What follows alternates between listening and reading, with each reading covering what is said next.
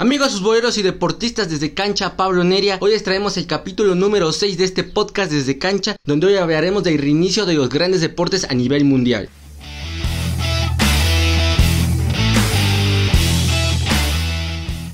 Es así como empezamos con la NBA.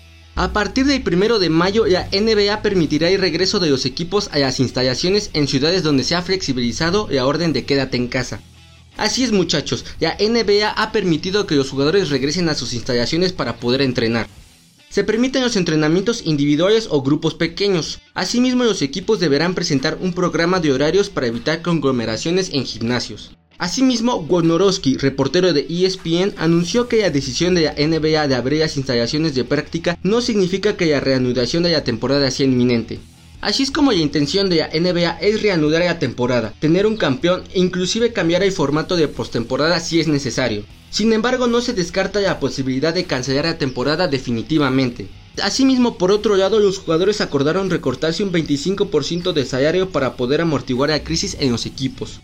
Diversas autoridades en Estados Unidos han mencionado que si vuelve la competición será sin público, para evitar las conglomeraciones y un posible repunte en el COVID. Una idea que se ha planteado es organizar todos los partidos restantes en una misma ciudad.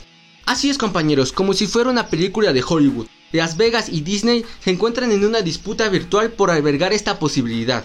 Por otro lado, y finalmente, quedaban 15 partidos de temporada regular y originalmente los playoffs iniciarían el 18 de abril y las finales el 4 de junio. Veremos cuál es la postura de NBA para terminar esta temporada y en todo caso llegar a las finales si es posible albergar toda la temporada en una misma ciudad y quién será el ganador de esta posibilidad. Por otro lado hablaremos del fútbol español.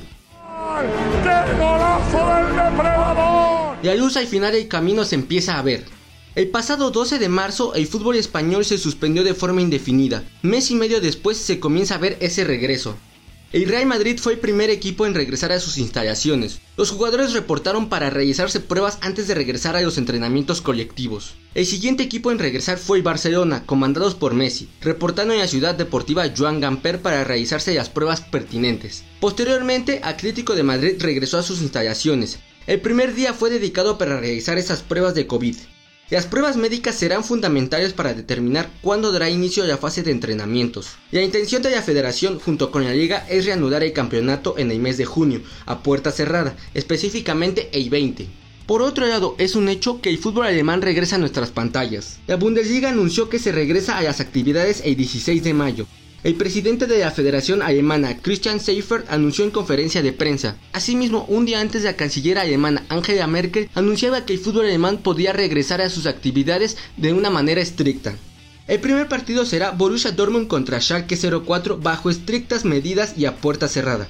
Una de las medidas será, se permitirá un máximo de 213 personas dentro de un estadio, 98 en campo de juego y 115 en gradas, asimismo 108 elementos de seguridad afuera del estadio, los jugadores serán monitoreados regularmente por un funcionario de salud para evitar una propagación o un repunte. Finalmente hablemos de la NFL. Después de realizar un draft completamente virtual, la NFL anunció su calendario 2020. Chiefs y Texans abren la temporada el próximo 10 de septiembre en Arrowhead, Kansas City. Por otro lado, Tom Brady abrirá su participación con Tampa Bay ante los Saints de Drew Brees, un duelo espectacular que promete muchas emociones. Asimismo, el primer Monday Night Football de la temporada será entre Steelers y Giants de New York, y Titans y Broncos se batirán en Denver. Finalmente se detalló que el calendario se construyó tomando en consideración un posible aplazamiento o cancelación por parte de las autoridades norteamericanas. Otras ligas han optado por cancelar definitivamente sus temporadas.